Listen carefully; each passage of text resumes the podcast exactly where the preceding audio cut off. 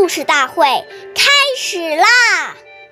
每晚十点，关注《中华少儿故事大会》，一起成为更好的讲述人。人问谁对以明，吾与我不分明。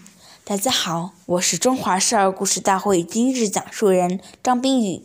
今天我给大家讲的故事是《三顾茅庐》第三十九集。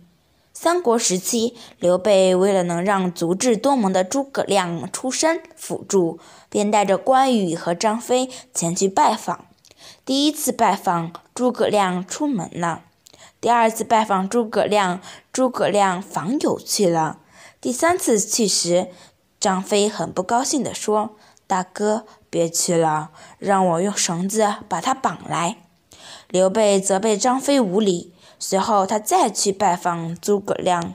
刘备见诸葛亮在睡觉，便站在一旁等候。诸葛亮醒来了，见刘备这么有诚意，便答应了刘备的请求，辅助刘备打天下。下面有请故事大会导师王老师为我们解析这段小故事，掌声有请。好，听众朋友，大家好，我是王老师。我们来解读这段故事。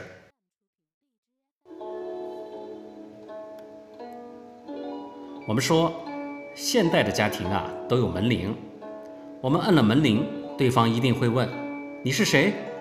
如果只回答“是我”，这种回答等于没说。这个时候，我们应该报出自己的姓名，并说明来意。我们以为对方一定记得我们，认出我们的声音。结果，对方有可能根本搞不清楚你究竟是谁，反而弄得双方都很尴尬，这样就很失礼。另外，我们摁门铃时不要拼命的一直摁，摁了以后要稍微停二十秒左右，再摁第二下，要给屋里的人走到门口的时间。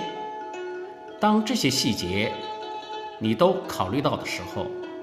就会给人留下很好的印象，觉得你是一个有礼貌的人。